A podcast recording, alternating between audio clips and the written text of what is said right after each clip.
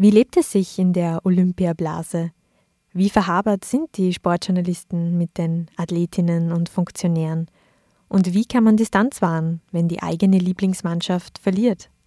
Darüber spreche ich in dieser Folge mit SN-Sportredakteur Gerhard Oehlinger, der live vor Ort von den Olympischen Winterspielen in Peking berichtet. Hinter den Schlagzeilen. Ein Podcast der Salzburger Nachrichten. Mein Name ist Simona Pinwinkler und ich begrüße Sie zu einer neuen Folge von Hinter den Schlagzeilen.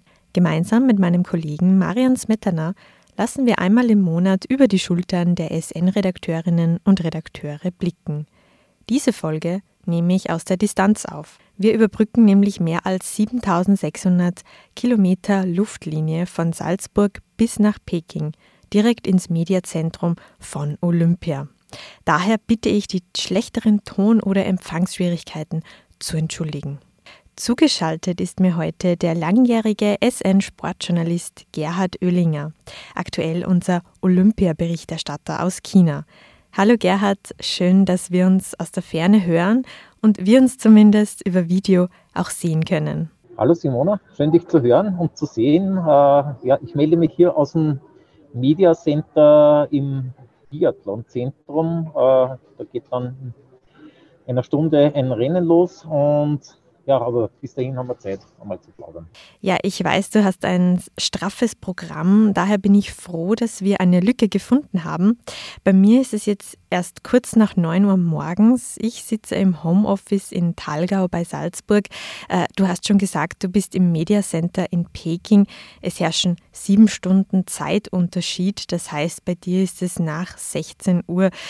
Erzähl doch mal von deinem Tagesablauf als Olympia-Berichterstatter und wie sich dieser mit der heimischen Berichterstattung verbinden lässt. Äh, später das Rennen losgeht, da wird schon die Dämmerung hereinbrechen. Äh, ja, und das sind so die üblichen Arbeitstage hier. Also äh, der Vormittag ist ja vor allem mit den Alpin-Skirennen meistens vom Termin her zugedeckt. Die betreffen mich äh, weniger, weil ich bin bei den nordischen und äh, bei Snowboard und Freestyle hauptsächlich. Und äh, dieses Programm ist eher in Richtung Abend chinesischer Zeit. Und da ist äh, dann zu Hause in Österreich Mittag. Und das ist natürlich, dieser Arbeitsrhythmus ist das, wo, wo man am Beginn einmal reinkommen muss, der ein bisschen ungewöhnlich ist. Weil wenn ich frühstücke, dann ist äh, in Österreich gerade Mitternacht oder kurz danach. Äh, also man muss immer auch ein bisschen im Hinterkopf behalten, äh, welche Zeit hat es gerade in Österreich. Du bist vor etwa einer Woche in Peking angekommen. Seither hältst du uns und auch die Leserinnen und Leser in einem Olympiatagebuch immer auf dem Laufenden. Wie fällt dein Resümee in der Olympiablase bislang aus? Hast du dich schon eingelebt?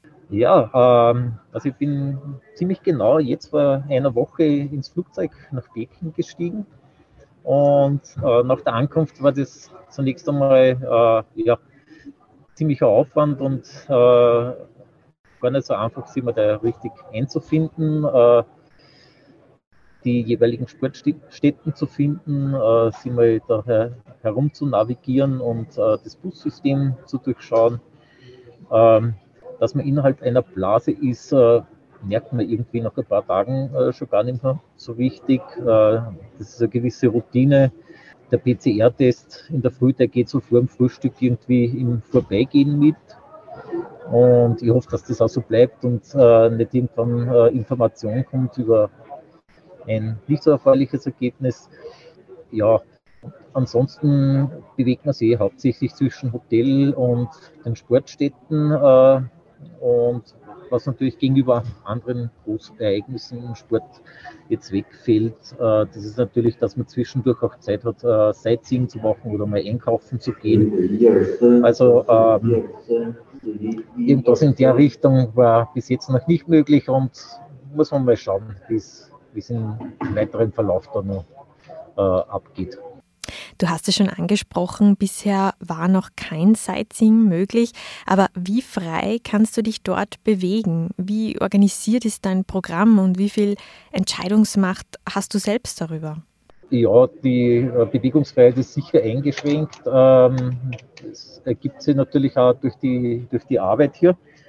Muss man aber auch dazu sagen, diese Kälte, die in den ersten Tagen hier geherrscht hat, die, die hätte sowieso äh, davon abgehalten, dass man irgendwo mal sagt, jetzt äh, nimmt man statt dem Bus, äh, geht man mal zu Fuß äh, einen Weg. Es ist auch nicht so, wie es teilweise äh, schon medial irgendwo auch vorgekommen ist, zumindest erlebe ich nicht so, dass, dass man, wenn man dann tatsächlich mal irgendwo äh, von A nach B ein paar Meter zu Fuß geht, dass man sofort aufgehalten wird. Äh, das ist zumindest hier äh, nicht so. Es ist, ist da so, dass zwischen Skisprungstadion, Biathlonstadion und Langlaufstadion jeweils so ungefähr ein Kilometer ist. Und da kann man jetzt entweder auf den Shuttlebus warten, der alle 20 Minuten fährt, oder man sagt, das äh, macht man lieber zu Fuß. Außerdem fährt der Shuttlebus äh, aus etwas unverständlichen Gründen oft Schritttempo. Also man ist mit dem nicht einmal viel schneller. Also das Gefühl, dass, dass man da überwacht wird, ist bei mir zumindest bis jetzt nicht wirklich äh, aufgekommen. Aber klar ist, äh, innerhalb dieses Netzes äh, kommt, man, äh, kommt man herum, aber darüber hinaus eher schwer. Ich hätte ja vorgehabt, auch äh, zum zweiten Sportstättencluster mal hinzufahren, nach Jan Queen. Da sind die Alpinfahrer und äh, Bob- und Rodelfahrer. Da hat sich herausgestellt, erst hier nach der Ankunft, dass es da eigentlich ähm, keine wirkliche äh, Transportmöglichkeit äh, für die Medien gibt. Äh, wir sind nur ein bisschen am Grübeln und am Suchen, äh, ob es da einen Geheimtipp gibt. Schaut aber momentan nicht so aus. Also in, in der Hinsicht sind wir doch ein bisschen gefangen in der Blase. Und als Journalist, äh, wie viel Zutritt erhältst du? Also wie nah kommst du etwa an die Athleten und Athletinnen heran für Interviews, gerade auch hinsichtlich Corona?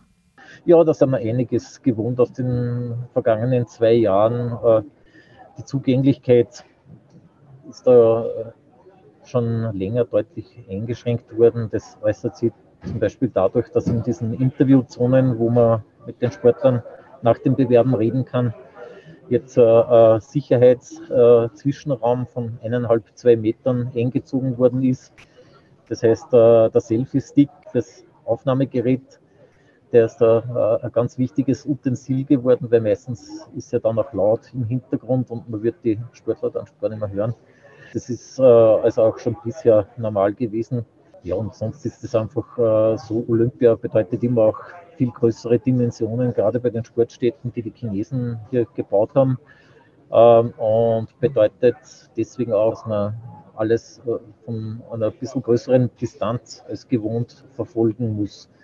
Und da ist dann oft auch die Frage, geht man in die Kälte jetzt hinaus, um aus der Ferne vielleicht irgendwas auszumachen oder bleibt man vielleicht doch besser im Media Center, wo man es am, am TV-Schirm mitverfolgen kann.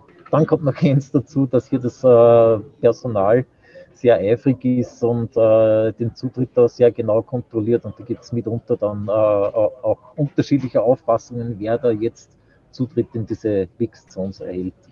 Aber das gehört dann einfach so dazu. Das ist ein bisschen so das olympische Chaos, das normal ist. Also gibt es keine Partys oder Medaillenfeiern oder wie streng ist man hier wirklich? Die gibt es. Äh, die Metal Plaza ist hier äh, wieder an einem anderen Ort. Da war ja ursprünglich auch gedacht, dass das Art kleines Stadion äh, ist, wo das Ganze in einem feierlichen Rahmen ablaufen kann. Ist aber eher eine Frage, ob man, ob man verkehrstechnisch dorthin kommen kann. Und das hat dann eher damit zu tun, ob man jetzt zeitlich irgendwo anders noch eingespannt ist. Aber man wird das dort nicht nur aus der Ferne verfolgen können. Du hast die Dimensionen schon angesprochen bei den Olympischen Spielen. Es gab ja vorab und auch zum Start viel Kritik an diesen Spielen.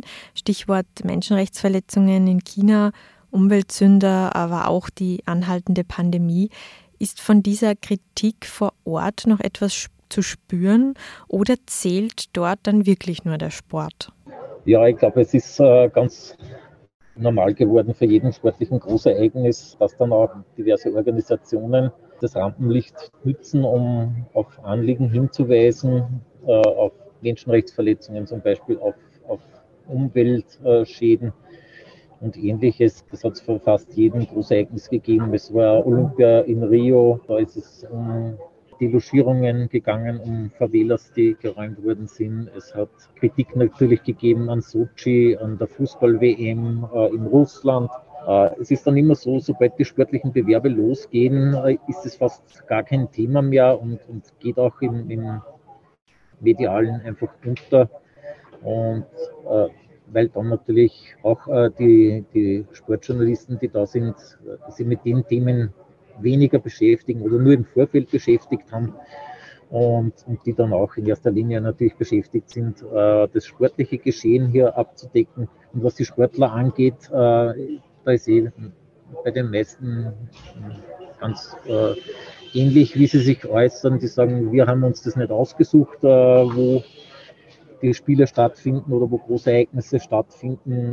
Wir haben da keine Mitsprache und, und die blenden das eigentlich weitgehend aus. Und gab es auch Zweifel daran in den vergangenen Wochen und Monaten, ob du für die SN nach China fliegst aufgrund von Corona oder auch der Boykotterklärungen anderer Staaten? Und warum ist es eigentlich so wichtig, dass ein Sportsmann vor Ort für die SN berichtet? Ich habe jetzt in der Vorbereitung auf den Podcast extra nachgeschaut. Äh, die Salzburger Nachrichten waren tatsächlich bei allen Olympischen Winterspielen äh, und auch äh, exotische Schauplätze, also Sapporo 72, oder Nagano 1998 waren wir immer dabei, äh, weil Wintersport die Salzburger Nachrichten, dass eine Zeitung in einem Wintersportland äh, wichtige Bedeutung hat. Und ähm, bei uns ist die Entscheidung vor ungefähr einem Jahr schon gefallen. Das hat auch mit der Organisation zu tun, weil da kommen so die ersten Anfragen vom ÖOC, auch vom IOC, von den Veranstaltern, weil man ja frühzeitig auch Klarheit haben muss über ähm, Akkreditierung, über Unterbringung, Hotel und so weiter. Und wir haben dann im Gegensatz zu einigen äh, anderen Medienhäusern das auch durchgezogen. Bei anderen war es so, dass einige im, im Laufe des vergangenen Jahres dann das Handtuch geworfen haben aus verschiedenen Gründen. Also da haben entweder die Kollegen gesagt, äh, unter diesen schwierigen Umständen äh, lassen Sie es lieber bleiben. Äh, dieser Aufwand, den man treiben muss, um, um da im Vorfeld auch äh, gesund hinzukommen, der ist zu groß. Äh, bei einem Kollegen ist sogar dann passiert, dass, äh, glaube ich, drei Wochen vor der Abreise eine Mitteilung gekommen ist, dass das Hotel, das er gebucht hat, noch gar nicht fertig ist. Also die haben dann auch verzichtet. Ja, und so ist es eine, eine kleine, feine äh, Mediengruppe geblieben, die jetzt übrig geblieben ist. Warum man beim Ereignis dabei sein muss, äh, ist natürlich eine berechtigte Frage, wenn so wie da sehr viele Interviews äh, im Vorfeld oder auch nachher mit den Sportlern ohne das über Zoom-Konferenzen übertragen werden, wo, wo wir dann alle wieder gemeinsam sitzen. Ich äh, vertrete da immer die Meinung, es ist wichtig, bei diesen Ereignissen auch direkt dabei zu sein, weil es, es ist immer eine gewisse Grundstimmung, die beim Sportereignis ist, äh, die, find, die, die man spüren sollte und die man auch rüberbringen sollte. Und das ist immer noch ein großer Unterschied, äh, ob man es im Fernsehen äh, anschaut oder ob man es selbst erlebt hat. Im Speziellen dort ist natürlich vor allem äh, diese Kälte jetzt regend gewesen. Und ich hoffe aber auch, dass bei einigen Entscheidungen, wo es äh, für uns hoffentlich erfreuliche Ergebnisse gibt, man äh, die Emotionen äh, hautnah miterleben kann. Und hast du zuletzt persönlich äh, in den vergangenen Wochen vor der Abreise noch gehadert mit der Reise? Ähm, du bist ja mehrere Wochen in China. Wie war das für dich auch privat vereinbar? Äh, ja, für mich war auch klar, dass ich das durchziehe. Ähm, war für mich nicht ganz einfach. Ich war dann in den letzten ein bis zwei Wochen äh, die Wohnung kaum mehr verlassen und äh, habe wenig Menschen außerhalb getroffen. Äh, war für mich schwierig, weil ich war bis jetzt da eher, eher nicht so, dass ich mich weggesperrt hätte. Aber äh, die Vorstellung, dass man da im letzten Moment dann nicht aufgrund irgendeiner Infektion nicht fahren könnte, die hat mir dann auch nicht äh, sonderlich behagt. Das ist dann zum Glück äh, gut gegangen. Sonst ist es so, äh, meine Kinder sind erwachsen, sind außer Haus. Äh, die halten es auch sonst von meinem Papa aus. Und, aber es ist natürlich wie jetzt der längste Einsatz, reisetechnisch. Ähm, gut ist, dass man genau weiß, wenn es vorbei ist, weil das war zum Beispiel bei der Fußball-Europameisterschaft 2016 anders. Da war unklar, wie lang der Einsatz eigentlich sein wird, weil der abhängig davon war, wie lange Österreich mitspielt. Und dann ist es ja sehr abrupt leider damals zu Ende gegangen, frühzeitig. Jetzt hast du deine Familie schon angesprochen. Vielleicht kommen wir noch generell zum Arbeitsalltag im Sportjournalismus. Die Arbeitszeiten sind in dem Ressort ja ähnlich wie in der Kultur wenig familienfreundlich, viele Abend- und Wochenenddienste. Warum bleibst du dennoch schon seit Jahren und mit Feuereifer dabei? Und wie sind diese Dienste in der SN Sportredaktion organisiert? Wenn man in ein Sportressort geht, glaube ich, dann muss einem bewusst sein, äh, dass das kein Job ist, 9 to 5, äh, wo man heimgeht und man einen Feierabend hat. Äh, den Feierabend sollte man in den Vormittag legen. Darauf stellt man sich aber, glaube ich, ein, wenn man das über eine längere Zeit hinweg macht. Dazu kommt natürlich Wochenende ist sehr oft Arbeitszeit. Aber auch da ist es so, wir kriegen einen Ausgleich dazu. Äh, viele Dinge in der Freizeit lassen sich an Wochentagen viel besser machen. Also viele Einrichtungen äh, sind dann nicht so überlaufen wie an Samstagen und Sonntagen.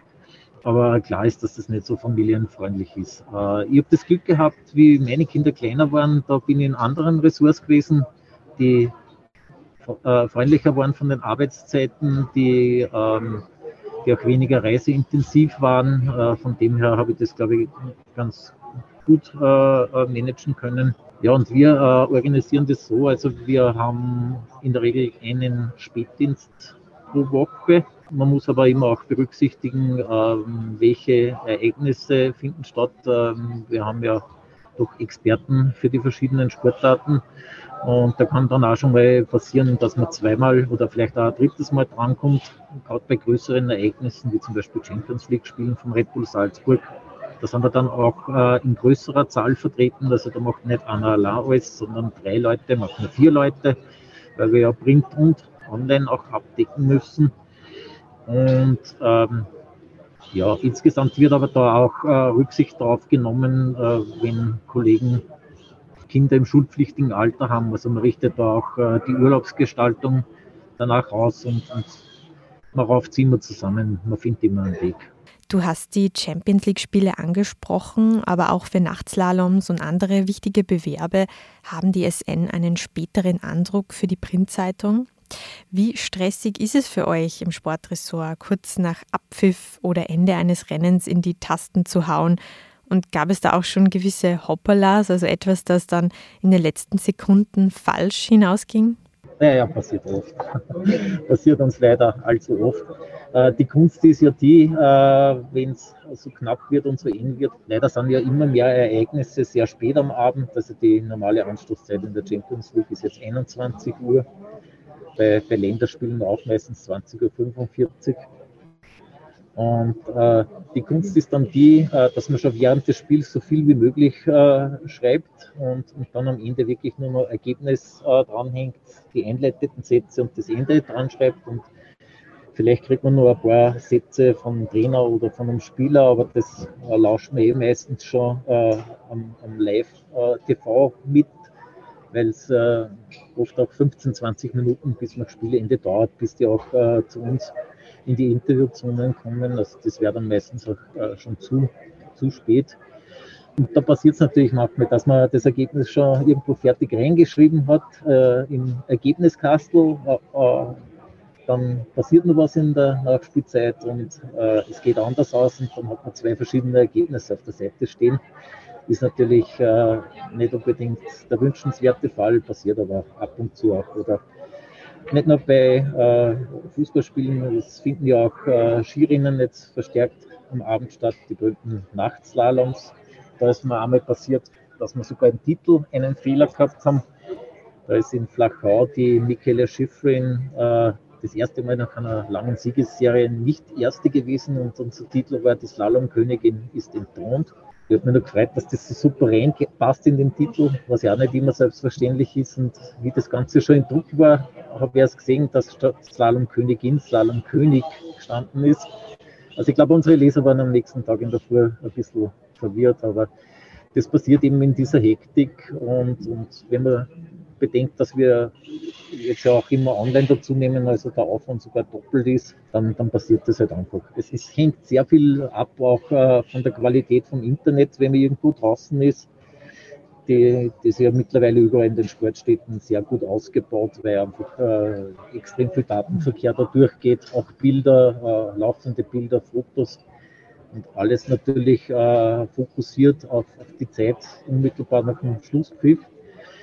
Ein Erlebnis kann ich mich erinnern, äh, wo es richtig dramatisch worden ist, was das angeht. Das war nicht irgendwo in der weiten Ferne, sondern in Klagenfurt. Fußball-Länderspiel gegen Uruguay und praktisch direkt mit dem äh, Ampfiff ist die Netzqualität auf der Medientribüne runtergefallen auf fast gegen Null. Da ist eine, eine gewisse Unruhe bis Panik ausgebrochen unter den Kollegen. Vor allem bei dem Medium, äh, das äh, besonders umfangreich berichtet äh, und als sogenannte Zeitung des Nationalteams da sechs Seiten produziert und, und mit großer Personalstärke dort vertreten war. Die sind alle hektisch in die dortige Lokalredaktion gefahren und haben vom Fernseher weg weitergeschrieben. Und ja, die ÖFB-Medienmannschaft hat uns dann äh, Islands geholfen und hat da einen Webcube aufgestellt, mit dem ist halbwegs zum Arbeiten gewesen. Und es hat sich später herausgestellt, Schuld war ein uruguayanischer Kollege, der da akkreditiert war als Grundjournalist und der einen Livestream mit seinem Handy da im Stadion gestartet hat, ohne dass jemand davon wusste. Der war aber nicht mehr aufzutreiben, unter 20.000 Zuschauern nicht zu finden und, und ja, so haben wir dieses Spiel aber dann auch irgendwie rübergebracht und es ist auch am nächsten Tag das richtige Ergebnis in, in der Zeitung gestanden. Ja, zum Thema Kolleginnen und Kollegen. Im Sportjournalismus dominieren nach wie vor Männer. Äh, warum ist das so oder kann man hier mittlerweile einen Umbruch beobachten? Wie ist das zum Beispiel aktuell in Peking? Also ich persönlich finde es sehr schade, äh, weil ich glaube, dass äh, gemischte Teams in, in jedem Arbeitsbereich äh, das Beste äh, sind und äh, dass da einfach die beste Arbeitsatmosphäre herrscht, als, als wenn es nur männlich oder nur weiblich äh, wäre. Wenn ich da schaue, jetzt kann ich mich da im Medienzentrum umschauen, dann äh, ist es ungefähr 90 zu 10 männlich dominiert. Es bildet, glaube ich, so ziemlich auch äh, die Branche ab. Anders ist es vielleicht, äh, Spur anders ist es vielleicht bei den äh, Fernsehsendern, wo mehr Frauen eingesetzt werden. Äh, speziell im ORF, wie man jetzt auch bei den Olympia-Übertragungen sieht, äh, gibt es wirklich tolle, auch kompetente Kolleginnen wie die Katrin Rath-Zobernick, wie die Alina Zellhofer, die Christina Inhof, es ist auch hier von der APA ein Team da. Da ist äh, wirklich eine, eine äh, Schreibmaschine, wie man sagt, die Birgit Egarter, die als Agenturjournalistin, die viele andere Medien beliefert, da auch eine große Verantwortung hat und die unglaublich viel äh, da arbeitet und, und sehr gut arbeitet. Also Frauen sind sicher in der Branche äh, nicht schlechter als die Männer. Warum es so ist, ähm, das liegt sicher äh, daran, dass unsere Gesellschaft einfach äh, immer noch so ist, dass Kindererziehung halt in den Händen der Frauen liegt und bei diesen angesprochenen ähm, Arbeitszeiten, wie wir die haben, ähm, Frauen sicher davor zurückstecken oder dann, wenn sie Familie gründen wollen, eher das das Ressort äh, wechseln und, und, schauen, dass sie irgendwas anderes machen. Jetzt gibt es ja unter den Kolleginnen und Kollegen einige, die selbst Profisport gemacht haben. Wie hilfreich ist das und kann es vielleicht sogar hinderlich sein? Also ich persönlich kann jegliches sportliche Talent von mir weisen. Ich habe unterklassig Fußball gespielt äh, mit großer Begeisterung und wenig Talent. Äh, und habe später den Laufsport für mich entdeckt. Äh, ich kann von daher äh, zum Beispiel anschaulich schildern, wie das ist, wenn man beim Marathon mit dem Ziel vor Augen noch zusammenbricht. Aber ja, wenn man im Profisport, im richtigen Sport drinnen war, das ist sicher auch ein Vorteil, ähm, Kontakte in die Branche zu haben, die, die ein neuer Einsteiger sich erst einmal mühsam aufbauen muss. Es kann aber auch in die andere Richtung gehen, weil ein früherer Kollege von uns, der war selber auch äh, langjähriger Fußballprofi. Und wie er dann geschrieben hat, waren äh, seine Ansprechpartner natürlich viele ehemalige Mitspieler, die mittlerweile dann als Trainer gearbeitet haben oder als Sportdirektoren. Und ich glaube, man ist dann, äh, es ist schwer, dann noch äh, objektiv zu bleiben, wenn man die Leute gut kennt oder zu viel Nähe zu denen hat. Also es ist ein zweischneidiges Schwert. Das hat sicher Vorteile, kann aber auch Nachteile haben. Du hast die Nähe angesprochen. Äh, den Innenpolitik-Journalistinnen und Journalisten wird ja oft vorgeworfen, sie seien mit der Politszene zu eng verhabert. Äh, wie ist das denn im Sportjournalismus mit den Athletinnen oder Funktionären? Und wo ziehst du für dich die Grenze? Ja, Verhaberung gibt es natürlich. Ähm, es gibt äh, Sportler, es gibt Ansprechpartner, mit denen man sie besser versteht, zu denen man mehr Nähe hat. Je mehr man über die berichtet und, und je regelmäßiger äh, der Kontakt ist, desto enger ist es äh, in der Theorie und oft auch in der Praxis, das ist klar. Ich glaube, äh, das Bild nach außen wird ja immer sehr geprägt von den TV-Kollegen und äh, wenn man da dann sieht, äh, dass äh, Sportreporter im Fernsehen ähm, Sportler trösten nach einer Niederlage im Interview oder, oder mit ihnen sichtlich auch die Freude teilen, äh, dann, dann wirkt es natürlich nach außen äh, sowas wäre wahrscheinlich bei Innenpolitik-Journalisten nicht möglich. Also könnte mich nicht erinnern, dass einmal irgendwo äh, ein Reporter da jemanden nach der Wahlniederlage getröstet hat oder nach einem Sieg mit dem gefeiert hat. Ja, es ist sicher, es ist sicher so, äh, dass, dass es das gibt. Ich glaube, dass da immer eine scharfe Trennlinie ist zwischen Fußball und allen anderen Sportarten. Der Fußball nimmt bei uns einfach ungefähr die Hälfte oder fast mehr des Raums ein. Ähm, und beim Fußball ist es schon immer eine sehr heikle Frage. Jeder, fast jeder Sportjournalist hat seinen Lieblingsclub oder hat seine Abneigungen, äh, was das angeht. Das sollte dann nicht unbedingt rüberkommen in der Arbeit. Da habe ich auch ein lustiges Erlebnis, das mir einfällt. Ähm, vor einigen Jahren hat es einmal ein Cup-Spiel gegeben. Ein größerer Bundesliga-Club ist äh, in Salzburg bei einem kleinen Regionalclub äh, zu Gast gewesen. Und unter den Zuschauern waren da auch zwei Kollegen, nicht von unserem Medium, aber aus Salzburg. Äh, und in dem Spiel, glaube ich, ist sehr lang äh, unentschieden gestanden und irgendwann, wo es schon zum Ende zugegangen ist, wo es schon ausgeschaut hat, als ob da jetzt dem kleinen Salzburger Regionalclub eine Überraschung gelingt, hat der Profiklub dann doch noch äh, das erste Tor äh, erzielt und mitten in der Menge springen genau die zwei Kollegen jubelnd hoch und reißen die Arme in die Höhe.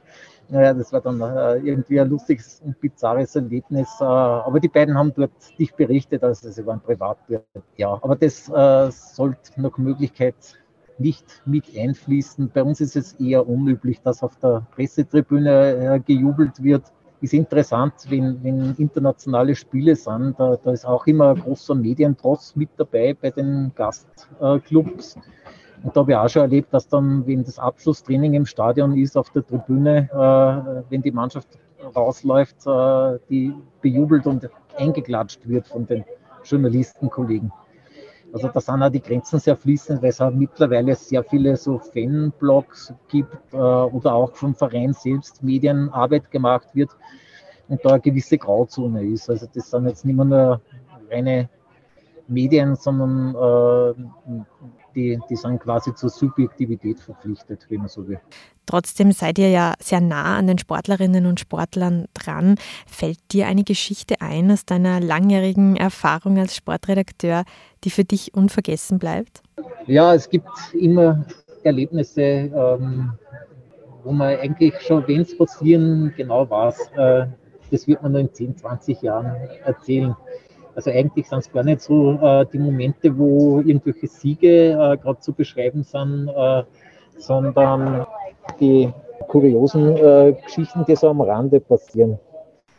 Weil, also immer dann, wenn, wenn gerade irgendwie großer Sieg oder Erfolg gefeiert wird, dann ist man eh so im Tunnel arbeitsmäßig und hat, wie gesagt, äh, eh genug Stress, dass man das rechtzeitig alles zu Papier bringt. Was mir auch jetzt gerade bei Olympia wieder einfällt, ist äh, die Geschichte mit Vanessa Herzog. Das ist unsere Eisschnellläuferin, die ja Medaillenkandidatin hier auch ist. Ähm, wir haben mit der auch schon seit vielen Jahren ein, ein gutes Verhältnis. Äh, das erste Interview, und das kann ich mich noch sehr lebhaft erinnern, damals hat sie noch Vanessa Bittner geheißen, war 22 Jahre junges äh, Schnelllauftalent und wir haben einen Interviewtermin ausgemacht in Intel, wo sie damals trainiert hat. Mit dabei beim äh, Interview war ihr Manager, der Thomas Herzog, Ende 40. Und so im Verlauf des Interviews ist irgendwie die Rede auch gekommen auf die Wohnsituation, dass die Vanessa dort ähm, doch über einen längeren Zeitraum äh, irgendwo ihren äh, außertürlichen Wohnsitz äh, bezieht und so ins Gespräch hinein sagt ihr Manager, ja, ich, wir sind jetzt da zusammengezogen, weil die Vanessa und ich sind jetzt ein Paar. Da ist dann äh, so fünf Sekunden lange peinliche Stille entstanden, bevor wir das Interview weitergeführt haben und wie wir nachher dann zum äh, Fotografieren rausgegangen sind. Ich habe einen Fotografen mitgehabt, mit der Fotograf so zur Seite gezogen und hat gesagt, du, ich habe mich da jetzt aber schon verhört vorhin. Der hat nicht gesagt, dass er mit dir zusammen ist, oder?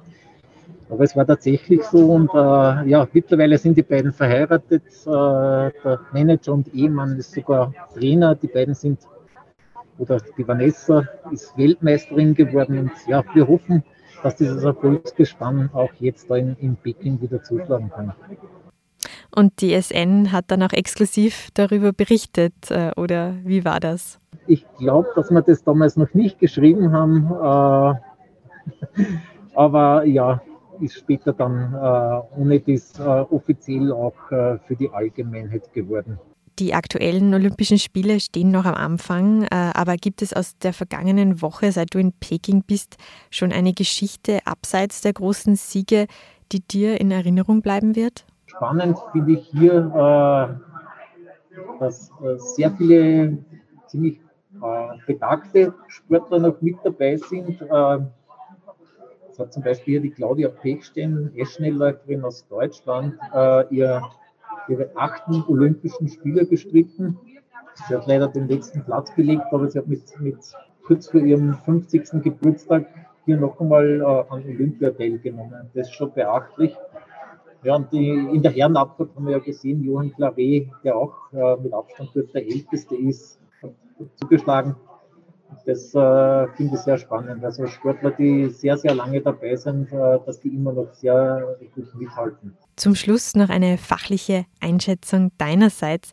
Wie viele Medaillen wird Österreich bei diesen Spielen holen? Also vielleicht kurz für alle Hörerinnen und Hörer der aktuelle Stand heute, 7. Februar, 9.43 Uhr.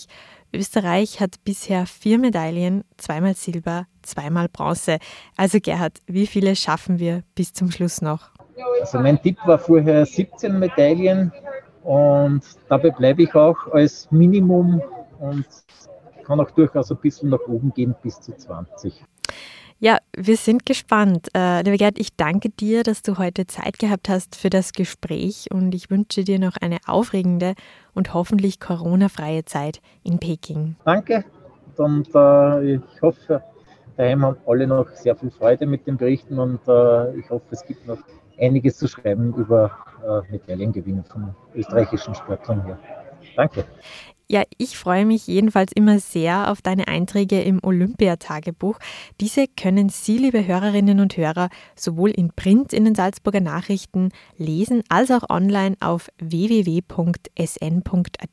slash Olympia. Ich bedanke mich bei allen fürs Zuhören. Wenn Sie Fragen oder Anregungen zu diesem Podcast haben, dann schreiben Sie uns auf podcast.sn.at. Bis zum nächsten Mal. Das war ein Podcast der Salzburger Nachrichten. Redaktion Simona Pinwinkler und Marian Smetana.